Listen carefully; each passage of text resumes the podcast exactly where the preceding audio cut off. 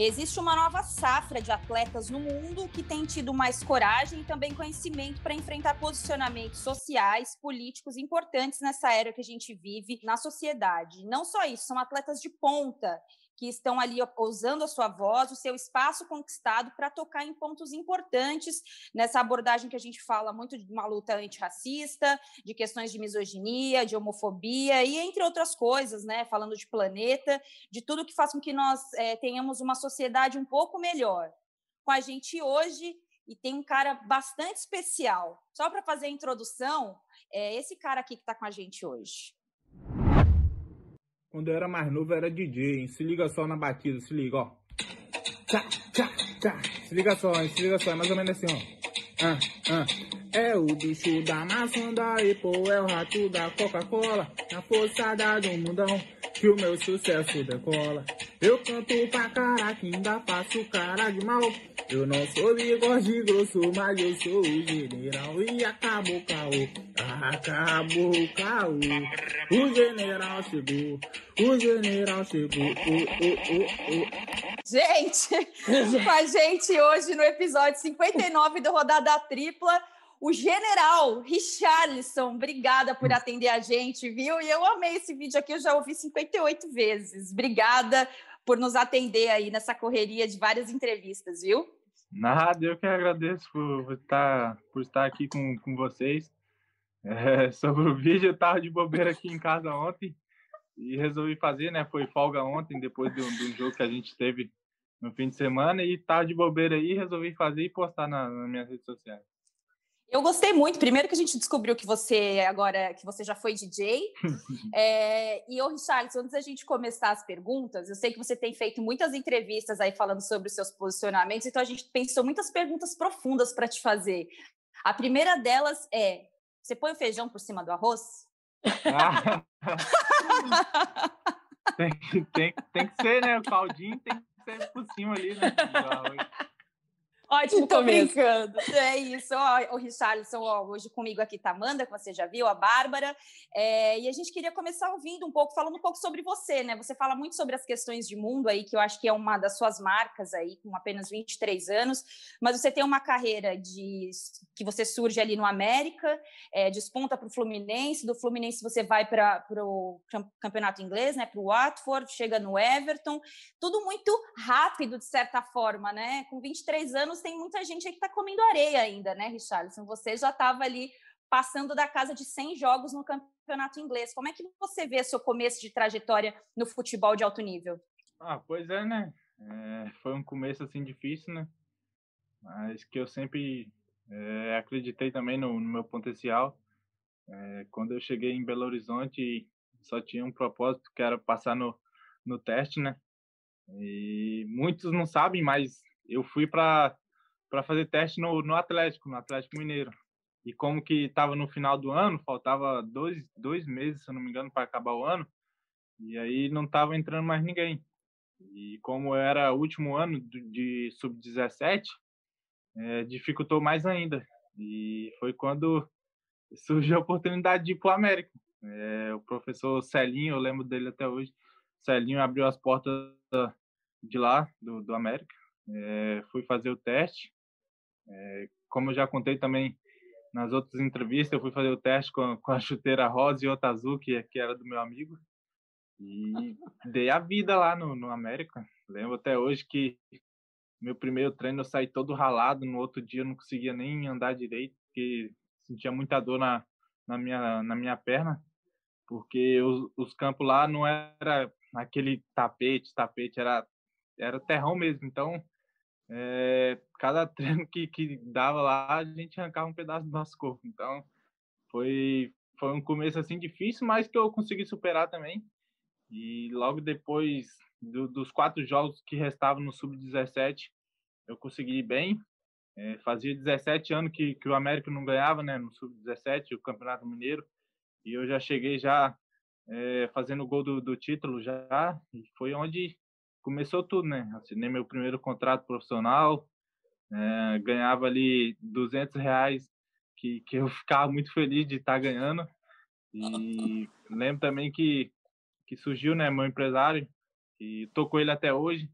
quando ele me deu minha primeira chuteira, né? Primeira linha, eu lembro até hoje que foi uma chuteira amarela e lembrava muito do Ronaldo também. Por isso que até hoje eu gosto da, da chuteira amarela. Fui para a Copa América com a chuteira amarela em homenagem ao Ronaldo.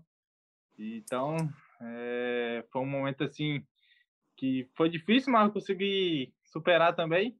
E aí eu assinei meu primeiro contrato, fui para o sub-20, joguei pouco também no, no sub-20, né, do América. Se eu não me engano, foi sete jogos só, até o Givanildo, né, me dar a oportunidade no, no profissional. O rei do acesso.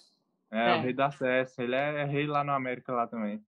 E lá no América, pô, tinha muita, muito moleque novo também, né, no, no profissional mas que não tinha cabeça, né? É, vivia na farra, chegava atrasado no treinamento e eu trabalhando lá quietinho, né? só só indo treinar, trabalhando forte. E quando surgiu a oportunidade, é, eu agarrei, né? E já estreiei no, no meu primeiro jogo, eu estreiei com um gol contra o Mojimirim. Foi onde eu ganhei minha posição de, de, de titular e foi onde eu despontei mesmo no futebol. Ô, ô, Amanda, pode seguir aí, depois eu hum. quero saber se ele devolveu a chuteira rosa e azul pro amigo depois. Isso é uma boa pergunta. Alisson, obrigada por estar aqui com a gente. Um prazerzaço falar com você mais uma vez. E com certeza tem alguém no Atlético Mineiro, na peneira do Atlético Mineiro, que deve estar muito arrependido, deve olhar para trás todo dia e falar como é que eu não dei oportunidade para esse moleque. Mas o importante é que deu tudo certo.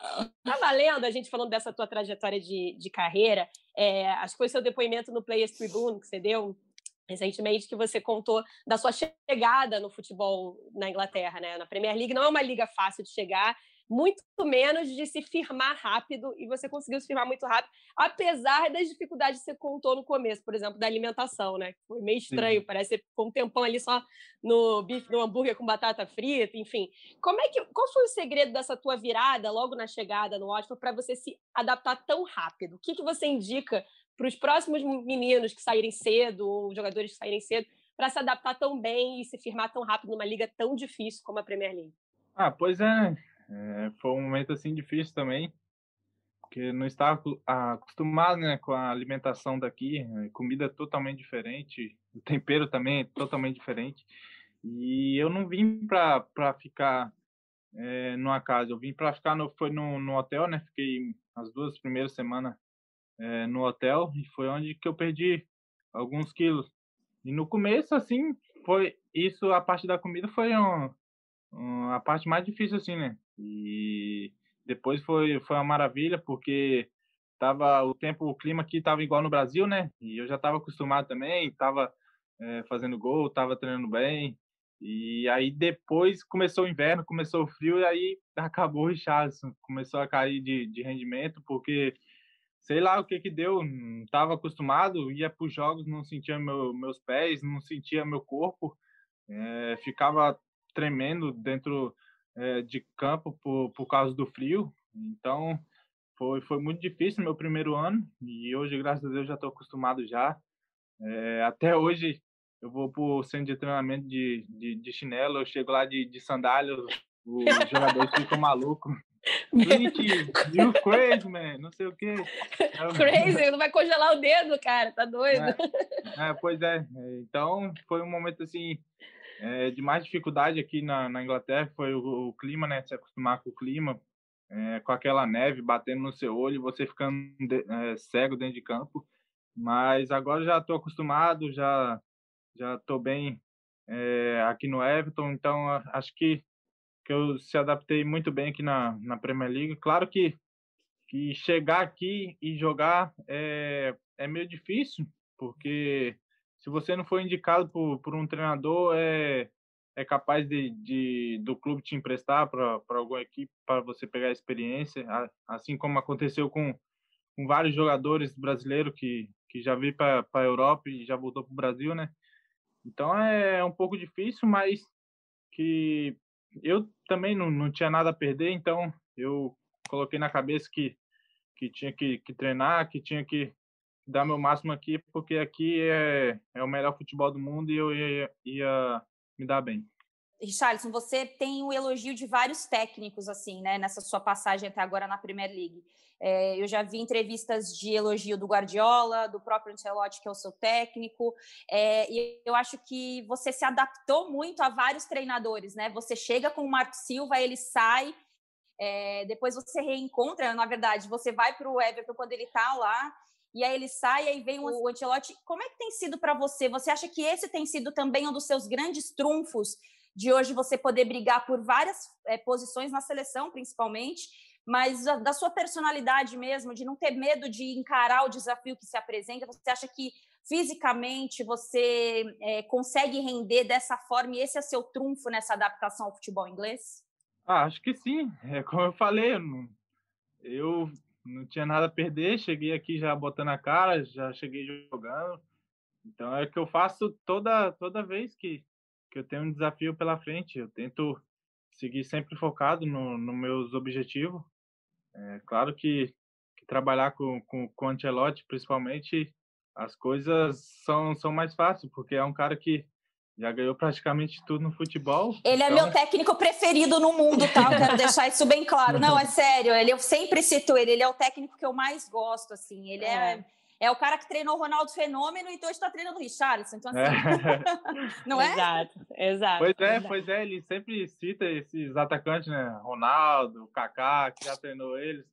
Então, é, é um cara que se aproxima bastante, né, do, dos seus jogadores e está sempre conversando. Então, é um cara que, que eu procuro a, a, a ouvir a ele, né, para mim evoluir também dentro de campo. E, querendo ou não, ele ele também é um grande parceiro né, do, do, do professor Tite. E, se eu não me engano, o professor Tite foi fazer um.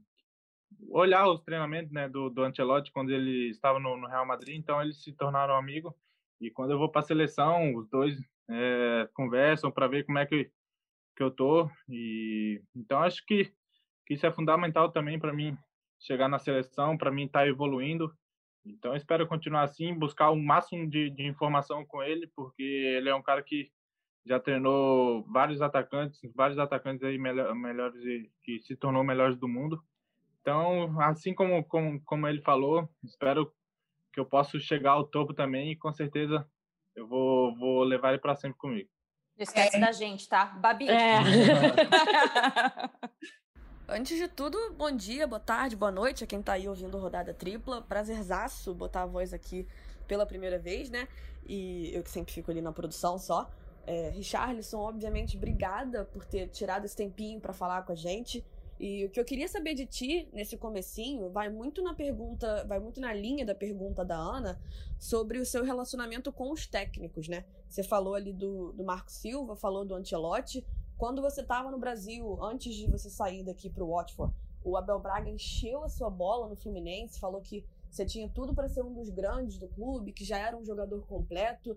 Então, eu queria entender como é que você acha que cada técnico com quem você trabalhou te moldou de certa forma, né? O que, que você mais absorveu de cada trabalho com esses diferentes técnicos ao longo da sua carreira?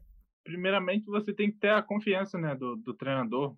Quando o treinador é, passa confiança para o jogador, as coisas começam a fluir dentro de campo, o jogador começa a ter confiança. E foi isso que, que o Abel passou para mim quando eu estava no Fluminense. É, tinha acabado de chegar de uma Sul-Americana que, que para nós foi horrível, que a gente não conseguiu é, ir para o Mundial, mas que eu consegui é, individualmente assim fazer uma boa competição. E e quando eu cheguei no Fluminense, ele, ele me falou que estava me acompanhando né, no Sul-Americano e que contava comigo para a temporada. É, porque na temporada anterior não tinha jogado, né? Na época era o Levi Coupe e tinha vezes que eu não ia, não ia nem para jogos e estava treinando forte, continuava treinando forte e mesmo assim não, não ia para jogos. Então a oportunidade bateu é, na porta e eu consegui agarrar é, consegui é, segurar a oportunidade. E eu lembro que na época o Fluminense estava voando, na época, no Campeonato Carioca. O Elton Silva, o Henrique Dourado, tinha o Pedro também. E, e aí eu cheguei, é, o Abel colocou os reservas para jogar, lembro até hoje, colocou os reservas para jogar contra o Madureira. E aí eu entrei, fiz dois gols e ganhei a confiança dele.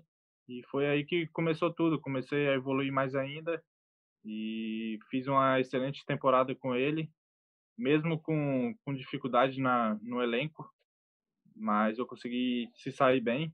E foi o cara que, que me ajudou muito ali dentro do, do Fluminense. Ô, Richardson, você acompanha o futebol, você segue acompanhando o futebol brasileiro, os clubes aqui, os jogos, tem tempo para conseguir acompanhar alguma coisa? Sim, sim, assisto praticamente todo, toda a rodada aí do, do brasileiro, né? Porque eu coloquei é, a TV brasileira justamente para isso, para mim poder acompanhar também né, o futebol brasileiro. É muito bom estar tá acompanhando. É, esse fim, fim de semana eu assisti a vitória do, do Fluminense, né, sobre o, sobre o Inter. E tô sempre acompanhando né, os clubes que, que, que, eu joguei aí, porque é importante. Vi que você comemorou a classificação do América também. Coelhão é, classificou, tem... hein? Coelhão passou o Corinthians, passou o Inter, ó. É. Pois é, tem que, tem que comemorar, né? Porque os jogadores estão fazendo história, né? Eu acho Lógico. que o América nunca tinha chegado numa semifinal de, de Copa do Brasil e agora tá, tá super bem na, na, na Série B, tá, tá bem também na, na Copa do Brasil, então tem que comemorar também, tem que dar os méritos lá, o Lisca, os jogadores, a diretoria também, porque, porque eles merecem. Para a gente entrar também para falar um pouco sobre esse momento, assim, é, Richarlison, para você, como é que foi é, esse? Em que momento você deu esse start assim para entender como figura pública, como atleta, é, os seus posicionamentos? Assim, claro que você é bem assessorado no sentido de ter uma equipe que trabalha com você, que te ajuda nesse nessa linha de pensamento, mas você traz muita coisa da sua infância, do que você viu, das oportunidades que você viu que meninos e meninas é, não tiveram, é, por, to por toda essa questão estrutural que a gente tem na sociedade, né? Em qual momento que você viu que a sua voz poderia ser uma voz, entre aspas, diferente para a gente falar sobre essas questões de sociedade? Acho, acho que isso tudo é, se leva como, como espelho, né? Eu me espelho no, no, no Watford, né? No, no, no Watford, no, no Redford, no extracampo, né? Porque é um cara que tem a minha idade e já fez isso tudo aí, né? Por, pelas crianças, que já matou a fome de, de muitas crianças aqui na Inglaterra, não só na Inglaterra, mas como nesse mundo afora. Então é um cara que, que é um exemplo a ser seguido. E, e quando eu comecei a postar as coisas assim que que era para ajudar as pessoas, eu vi que tava é, que os fãs estavam gostando, que que muitas pessoas é, começou a me seguir também, é, seguir meu exemplo também. Então eu vi que que estava tendo é, uma solução. Então acho que que a partir daí eu comecei a criar mais coragem também, né? De estar tá se posicionando, de estar tá ajudando as pessoas. E é o que eu tô, é, tô fazendo e vou continuar fazendo, porque eu vejo que eu estou ajudando bastante pessoas e estou é, servindo de, de, exemplo, é, de exemplo também para outros jogadores, para outros famosos. Amanda? Você citou o exemplo do Marcos Rashford, né? Acho que é muito legal a gente citar que esse posicionamento dele fez, inclusive, recentemente o governo britânico a criar um fundo, né? Modificar e ajudar crianças. É realmente um, um baita exemplo. Você falou, você usou um termo que me chama até a atenção, que não é a primeira vez que a gente escuta jogadores usando, de criar coragem para falar. Por que, que você acha que é necessário dentro do futebol, Richarlison, essa coragem? Porque não é uma coisa mais natural. E aí eu já te pergunto também como é que esse tipo de questão, as questões mais sociais, são tratadas na base. E se isso deveria, na sua opinião, ser mais tratado desde o começo da formação do atleta, esse entendimento do tamanho da voz e da diferença que um atleta pode ter dentro da sociedade. Ah, com certeza. É... Muitos, muitos do, dos jogadores não teve um estudo assim adequado também, né? Assim como eu, mas eu procuro é, fazer o máximo, né? É, procurar informações, é, pergunto também minha, minha assessoria. É, isso sim deve ser começado lá da base, né? É, ser ensinado lá da base, é, porque é claro que, que tem, tem clubes, tem, tem assessoria que conversa bastante com seus jogadores e tem coisas também que, que, que não podem. Então, acho que alguns jogadores ficam meio que com receio assim, né? De, de estar tá se posicionando, de ter essa certa coragem, mas eu mesmo, quando tenho uma vontade assim, eu, eu sei lá, eu meto a cara mesmo, falo mesmo, falo o que, que eu penso. É claro que se tiver alguma consequência, eu vou sofrer, mas eu não, não ligo muito para isso. O que importa é que eu vou estar tá ajudando é, alguma pessoa, vou estar tá se, se posicionando para ajudar alguém ou para ajudar o meu país. Babi? Richarlison, a gente sempre fala que jogador de futebol pode ser um exemplo ali para a sociedade, para quem consome o esporte, enfim. E quando você fala dos seus exemplos, das pessoas que te inspiraram, você sempre cita muito o seu relacionamento com o seu pai, né? E um relacionamento muito próximo, muito afetuoso, que infelizmente não é nem uma realidade muito comum no Brasil. Mas eu queria entender como você acha que ter essa figura masculina do seu pai tão próxima ali na sua infância, te apoiando tanto, é, contribuiu para essa formação para que hoje você seja uma pessoa que inspira os outros como seu pai te inspirou? Ah, pois é, né? Eu vim de, de, de origem muito humilde e aprendi muito com meu pai, né? É, nunca precisei roubar, nunca precisei fazer nada é, de errado, graças ao meu pai, de, de me dar conselho dentro de casa. Eu vi meu pai e minha mãe se separarem com, com sete anos de idade, quando eu tinha sete anos. E quando eu eu estava indo morar é, com a minha mãe, é, já estava em cima do caminhão e vi meu pai ficando assim para trás. Eu fui, pulei do caminhão e fui para os braços do meu pai, porque eu gostava muito dele. E, é, claro que eu gosto da minha mãe também, né? Mas meu pai mais ainda, porque ele me levava para todos os lugares, principalmente quando ele ia jogar futebol, ele me levava. Eu era o único filho assim que que ele levava, né, para acompanhar ele. Então, é um cara assim que, que sei lá, é o cara que sempre me apoiou, mesmo na, nas dificuldades, era o cara que estava sempre ali me vendo jogar, é, me apoiando é, no, nos estádios, pulando o alambrado. Então, era o cara que, que, que sempre me apoiou, por isso eu levo ele para onde que, que eu for. E como que é o nome de seus pais, Richardson? Meu pai é Antônio Marcos e minha mãe Vera Lúcia. Você tem irmãos? Tenho, tenho quatro irmãos. Ah, duas bastante. irmãs dois irmãos. Você foi sozinho para a Inglaterra? Você foi com alguém da sua família? Veio eu, meu empresário e a mulher do meu empresário. Até agora você está sozinho aí? Não, eu, eu moro, eu moro não. Eu fico com com meu amigo, né, o cara que, que faz a comida, que, que faz as compras, que faz praticamente tudo, que é meu braço direito, né?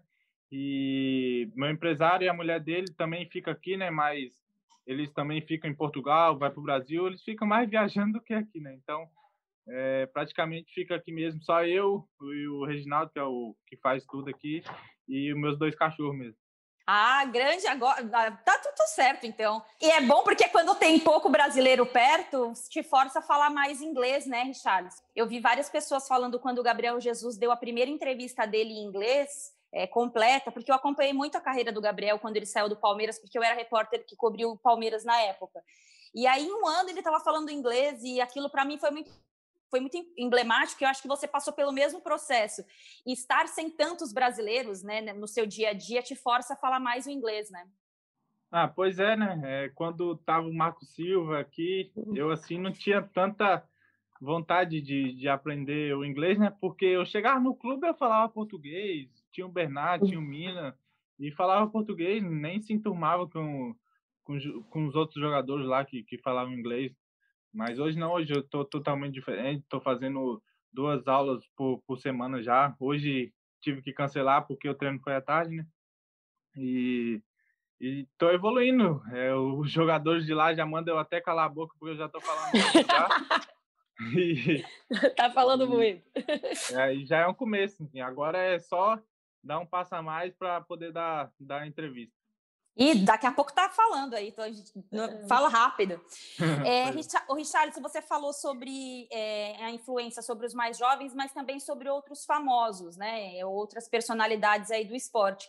Alguém te procura, assim, algum jogador, não precisa nem falar nome, nada, mas você tem essa relação, assim, dos caras entenderem o motivo das suas manifestações, porque são coisas muito legais, assim, você fala sobre o Amapá, você fala sobre. Você se manifestou, acho que também em relação a Mari Ferrer, né? Sobre uhum, a questão uhum. do estupro. É, eu queria que você me falasse, contasse pra gente assim, tem essa relação ou os caras ficam também um pouco com receio de se sentirem invasivos, talvez, por te perguntar sobre isso? Ah, pois é, né? Eu acho que eles ficam assim, meio com, com receio, né?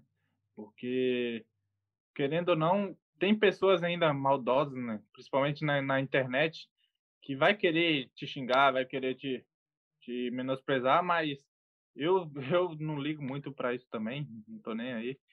Ai, me então, ensina. Que... me dá uma dica, como que você faz para não ligar? Porque eu ligo muito, eu sou... Pô, também queria saber, eu não sei como fazer isso, mas eu não, não ligo muito. É... E, e é isso, acho que, que eles têm medo disso também, então acho que que é como eu falei, falta mais coragem também, é, não só do, dos jogadores, mas de, de todos os, famosos. É, vejo eles comentando, ah, parabéns, não sei o quê, mas postar lá é, para uma boa causa, eu acho que, que eles não, não postam por, por, por medo. Então, acho que, sei lá, peço que, que eles tenham coragem, é, que procuram também ah, informações com, com seus assessores, com, com seus clubes, e com certeza eles vão criar coragem, vão querer é, se pronunciar também para uma causa boa. Amanda e Bárbara, se vocês tiverem mais alguma pergunta sobre esse tema para o Richardson, para a gente seguir aqui com o nosso rodado. Posso, Babi? Acho que até a Babi, Babi Mendonça estava com essa pergunta também, que é um assunto que a gente conversou é, recentemente com outro jogador que, que eu queria te, te trazer. Um dos assuntos, bem, bem a Ana lembrou que você foi lá e se posicionou, foi em relação à questão de estupro, né? Que é algo que acomete, enfim, muitas mulheres no Brasil. E o futebol é um meio muito machista. Isso a gente não tem problema nenhum em falar, porque a gente sabe. É. O que, que, que, que passou na sua cabeça quando você falou, vou me posicionar pelas mulheres sendo um jogador de futebol. E se você vê que é, esse, como eu te perguntei lá no começo, se essa questão do, da figura da mulher no futebol tende a mudar ou se ainda é um caminho muito longo, mesmo na formação de vocês atletas, de chegar à mulher de uma forma diferente. Ah, pois é, né? Eu se posicionei mesmo porque é, eu tenho tenho irmã, tenho primas, é, tenho minha mãe e quando eu vi aquilo de lá, eu tive que se posicionar, porque não, não existe é, estrupo culposo. Não, é impossível isso. Então, eu tive que se posicionar assim, porque é, acho que, que as autoridades têm que, têm que rever isso, porque é impossível existir isso.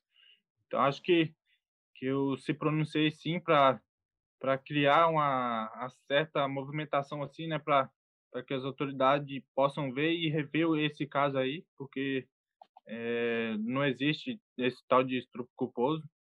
Então, acho que, que eu se pronunciei mais também por, por ter é, uma família por perto, ter primas, ter irmã, ter, ter tias e, de repente ver aquilo de lá é, sei lá, é, é um desrespeito com, com as mulheres. Então, acho que, que, que deve mudar, deve mudar, muita, muitas coisas no Brasil devem mudar, principalmente a questão do, do machismo mesmo. Acho que no futebol, principalmente, é, as mulheres são tratadas totalmente diferente do, do, dos homens, né? Eu, eu mesmo e minha assessoria já já estamos vendo também de, de ter uma parceria né, com a Nike para poder né, mandar materiais esportivos para algumas jogadoras que, que estão precisando, porque a gente sabe da, da dificuldade que, que elas passam e mesmo né, tendo o talento é, que, que elas têm, elas não, não, não são valorizadas do jeito que, que elas poderiam. Então, eu e minha assessoria tá, tá tentando um, uma tá tendo uma certa conversa com a Nike para poder dar é, uns recursos né, melhor para para as mulheres poder fazer, mostrar o seu talento, jogar um futebol melhor com, com um par de chuteira, com a caneleira, com seja com, com, com meião. Então, acho que, que isso vai melhorar muito. Ai, vamos dar um legal. abraço nele, gente. Muito legal. Um Muito legal. Dá um abraço. Muito legal, muito legal. Antes da gente ir para esse último bloco, falar de seleção brasileira, né? Só queria lembrar, a gente estava falando aqui dos esforços do Richarlison, trabalhos beneficentes, enfim, e o Richarlison foi premiado pela Associação de Jogadores Profissionais da Inglaterra, né? Levou o prêmio ali Community Champion, campeão da comunidade, né? Sobre que é realmente um reconhecimento a essa responsabilidade social, esses trabalhos beneficentes na comunidade. Então, assim, todo mundo ama o Richarlison em Liverpool, né? É isso. Essa musiquinha aqui é prova disso.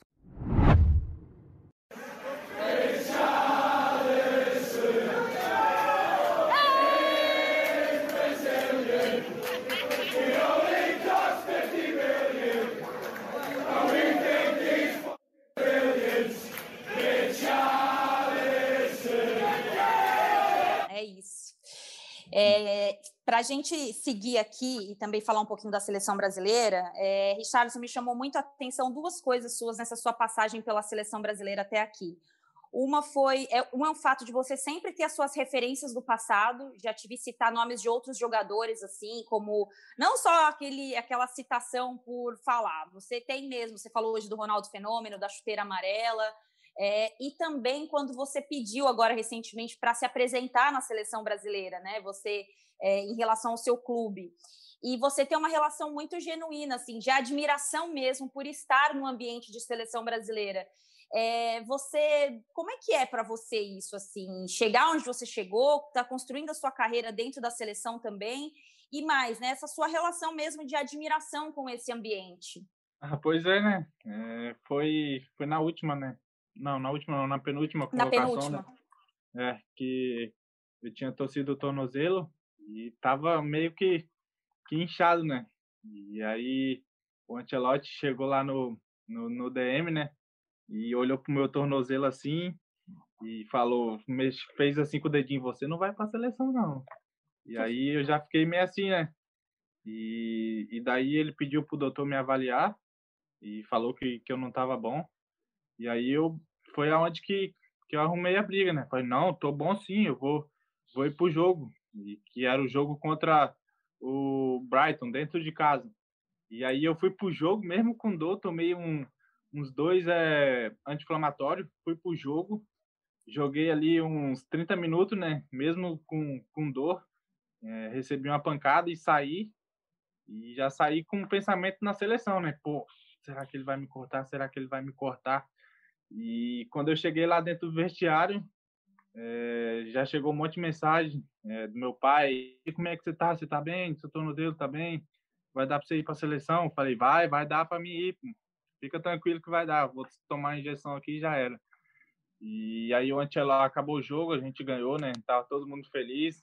E foi aproveitei o clima, né, no vestiário e cheguei no, no Ancelotti e falei, pô, professor, tô, tô bem, foi só para prevenir mesmo, para me chegar bem na seleção. Tô bemzão.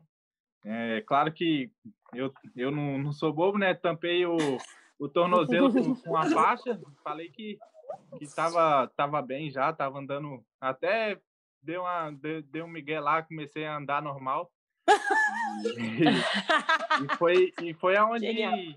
foi aonde ele ligou pro Tite, né? Falou que que dá para mim ir para seleção e, e quando eu cheguei na seleção eu lembro que eu, que eu cheguei no Sasaki, né, que é o fisioterapeuta de lá, e falei para ele, pô, Sasaki, faz o máximo aí para me curar, para para mim poder jogar. E, e, eu lembro que eu chegava no DM às sete da manhã, só saía uma da, da, da manhã.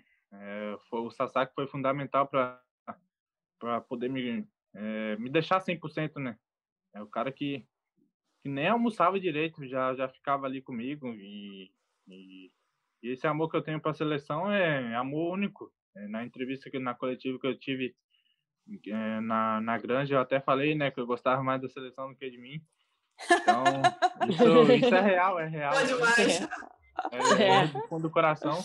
Então, acho que é, não vai ser qualquer coisinha que, que vai me tirar da seleção. Acho que quando o Ancelotti falou que, que eu não ia, bateu aquela tristeza, né? Eu quase chorei lá dentro do clube mesmo né? Porque, sei lá, me tirar da seleção é a mesma coisa de tirar, tirar a minha vida. Então, é, sei lá, é uma coisa assim que, que eu não desejo para nenhum jogador de, sei lá, ser ameaçado assim de tirar da seleção. Não, o Richarlison virou pro Ancelotti e falou: tô benzão, tô benzão, só não pergunta muita coisa, mas tô tranquilo. Tudo bem, o pé caiu, não, mas tá tudo bem, tá tranquilo, tá tudo bem, tudo bem.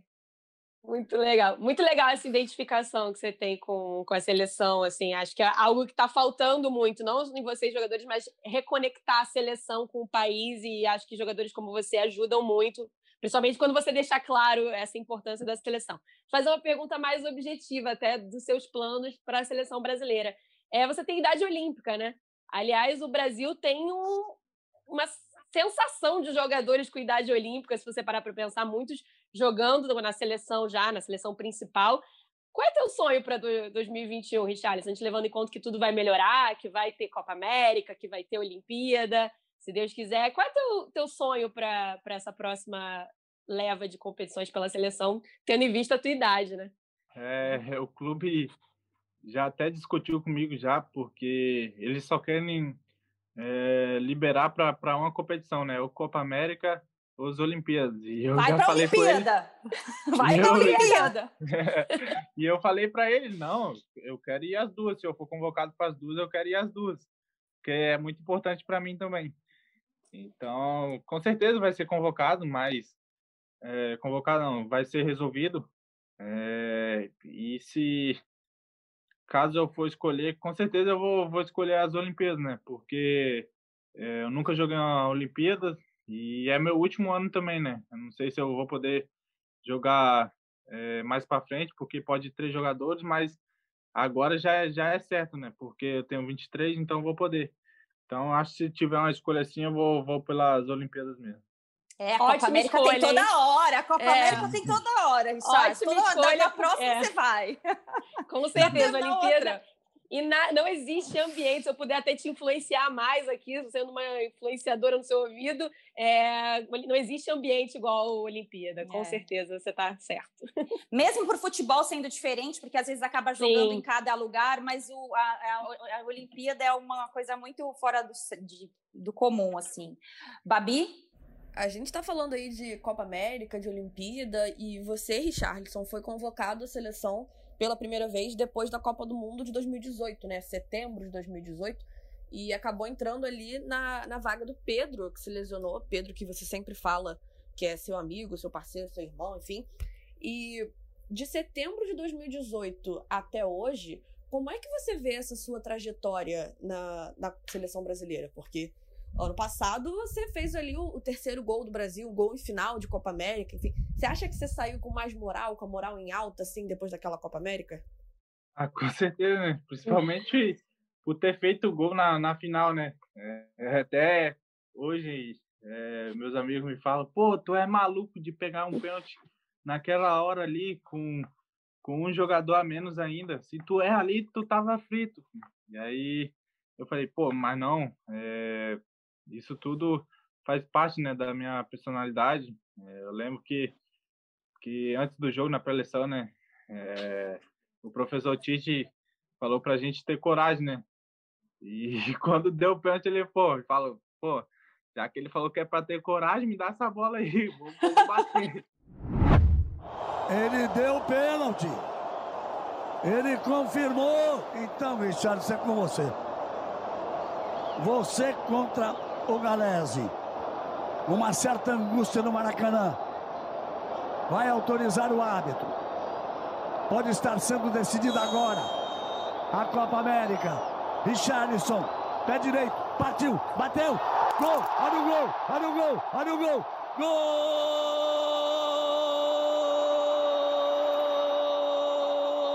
E é do Brasil! E tem gosto de título! E tem cara de título! É, bateu bem na, na, na, na bochecha ali da, da rede. E esses dias eu fui até bater um pênalti é, no, no, treinamento, né? E o professor Tite balangando mesmo no, no meu ouvido para rolar uma certa pressão, né? Para ver se eu errava o pênalti. E aí eu fui até falei para Pô, professor, bati um pênalti na final, pô, 70 mil no Maracanã. um pênalti aqui no treino, tá maluco? Tá doido. Aí, bati e fiz. Mas é, meu momento na seleção, assim, é muito bom, tenho evoluído bastante também é, como jogador e tenho tudo para evoluir mais ainda com a camisa da seleção e conquistar mais títulos ainda. Eu quero conquistar mais títulos e o próximo que, título, sim, de, de alta expressão assim que eu quero ganhar mesmo, é, que todos sabem também que é meu sonho, é, vai ser a Copa do Mundo. Todos nós é, queremos. Fé, fé. Ô, Richardson, você acompanha as críticas à seleção brasileira, assim, as avaliações, não, as críticas não só as negativas, as positivas também, as avaliações, você concorda? Você acha que a seleção com é, a seleção tem evoluído, o Tite tem conseguido implementar essas variações que ele tem tentado? Você passa muito por isso na seleção, né? Joga pelo lado, pode jogar de centroavante, como foi agora recentemente. Como é que você tem visto a evolução do trabalho baseado nas avaliações que têm sido feitas em relação à seleção? É, acompanho sim. É... Até esse dia eu estava vendo a seleção com o Neymar sem Neymar, e aí eu vi os números, está tudo assim, é, parecido, né? E a gente vê que, que a gente tem um grupo, né? Não tem só, só um jogador. Então a gente procura trabalhar em equipe. Claro que às vezes é, as coisas não saem como como a gente é, queria, né? Assim como o jogo da da Venezuela, que foi um jogo assim muito difícil assim para nós, porque é, a equipe deles estava praticamente com com 10 dentro da área e estava difícil de, de furar aquele bloqueio ali. Então acabou que dificultando um pouco do, do nosso trabalho, do que a gente veio trabalhando também é, durante a semana. Mas, ao todo, assim, eu acho que o trabalho do professor é excelente, né? Eh, se eu não, se eu não me engano, acho que ele tem, acho, quatro derrotas, né? É, ao todo. Então, acho que, que o trabalho dele é excelente, sim. E tem tudo para continuar evoluindo. E, com certeza, a gente vai colher bons frutos é, mais para frente, porque o trabalho do professor é excelente e se, se os jogadores continuar acreditando no trabalho dele, a gente com certeza vai, vai colher bons frutos mais para frente. Amanda e Bárbara, para a gente encerrar com o nosso querido Pombo. Vai, Babi. Essa é uma pergunta um pouco mais geral, mas a gente sempre bate na tecla de alguns jogadores em destaque no Campeonato Brasileiro, no futebol nacional, que não tem essa chance na seleção brasileira, que acabam só tendo chances quando vão parar, sei lá, num campeonato ucraniano, por exemplo, muito por causa do calendário do futebol brasileiro, né? Sejamos justos aqui, que bate com uma data FIFA aqui, bate com uma data FIFA ali. É, você consegue imaginar, você acredita que a sua carreira na seleção estaria no mesmo patamar, é, com essas mesmas oportunidades, esse mesmo destaque, se você tivesse continuado aqui no Brasil? Ou você acha que a gente tem que aceitar que o futebol brasileiro é periférico em relação ao futebol europeu e as oportunidades da seleção no geral? Olha, o futebol europeu, é, comparando com o do brasileiro, é totalmente diferente. É, mas o que prejudica mais mesmo é o calendário é, brasileiro, né? porque a gente aqui da Europa sai para jogar com a seleção, aqui o campeonato para tudo e no Brasil é, continua e e isso que dificulta é, os clubes, é, os jogadores também de, de ir para a seleção, porque alguns clubes não têm uma peça assim para repor a, o jogador de qualidade que, que é um jogador que sai para ir para a seleção. Então acaba que que rola uma certa crítica assim é, para a CBF, para a Comebol também, é, para todo mundo sair rolando crítica. Então acho que, que esse é o maior problema que, que, que rola é, no Campeonato Brasileiro. É, claro que, que parte disso também são os estaduais, né? Mas não tem o que fazer porque os clubes menores também precisam desses estaduais para se manter também. Mas acho que esse calendário tinha que, que ser revisto mesmo, tinha que, que ser mudado, tinha que, que parar pra, para que os jogadores possam é, atuar pela sua seleção e pelo, pelo seu clube. O Richardson, quer arriscar aí quem vai ser campeão brasileiro? Tem um palpite? campeão brasileiro? Olha, pelo que eu estou acompanhando, é, o Atlético tá, tá, tá muito bem, né? O Atlético. É, o Inter deu uma caída assim, né? Hum, mas eu vou de, de Atlético e São Paulo. Muito bom palpite. O Richardson tá gravado, hein? Muito bom, tá não ficou no muro. Isso que é o mais legal. Mais uma bom, vez gente... teve coragem de não ficar é no isso. muro. É isso. Eu acho que a palavra oportunidade é, resume bem você, viu, Richardson? É um prazer mesmo receber você aqui com a gente para falar sobre a sua vida, sobre você. Você só tem 23 anos e assim é, é bem especial o que você vem fazendo porque a gente, né, Amanda, a gente tem está aí na, nessa carreira jornalística já há algum tempo e, e, e vendo a dificuldade que os jogadores encontravam para ser quem é o Richarlison hoje, e não, sem julgamento nenhum, né? Acho que cada um vai dentro da sua sabedoria, do seu conhecimento, da sua personalidade, do seu tempo, do seu, do seu tempo, tempo, o entendimento. Por isso que é tão interessante ver você com essa noção aos 23 anos, porque normalmente é algo que demanda muito tempo de um jogador ou de qualquer pessoa. Parabéns mesmo pelo atleta e pelo cara que você é. Obrigado, é isso. Obrigado, e, e o cara nasceu em 97, né, gente? Esse menino não viu nem a final da Copa de 98 gente, direito. Que ódio! Ele, ele, não chorou com o Zidane. Ele não, não chorou não. com o Zidane. A gente chorou. Chorou de fome. Chorou de fome só, né? No colo, no colo da mãe. É, é, só por isso. É. é. A gente... Você não viu o Zidane fazer o que fez com a gente, então, por favor, continue o que você está fazendo, que a gente quer uma final de Copa do Mundo. De preferência contra a França. Amém. Tomara. Amém. Richardson, obrigada mais uma vez. Obrigada, cara. Você tem um time de fãs aqui. Amei o moletom que você fez o funk. Vamos colocar o funk mais uma vez para encerrar o Rodada Rica. Obrigada, Richardson. Obrigada. Tamo Valeu. junto. Valeu. Ah, ah. É o bicho da maçã da Apple, é o rato da Coca-Cola, na forçada do mundão, que o meu sucesso decola. Eu canto pra caraca, ainda faço cara de mal. Eu não sou bigode grosso, mas eu sou o general e acabou o caô. Acabou o caô. O general chegou, o general chegou. Oh, oh, oh, é, agradecendo né, a nossa produção da nossa Bárbara Mendonça, que entrou em contato e fez todo o trâmite com o Oswaldo Botrel, o assessor do Richarlison. Lembrando que o nosso Rodada tem a edição do Bruno Mesquita e do Maurício Mota, a coordenação é do Rafael Barros e a gerência é do André Amaral.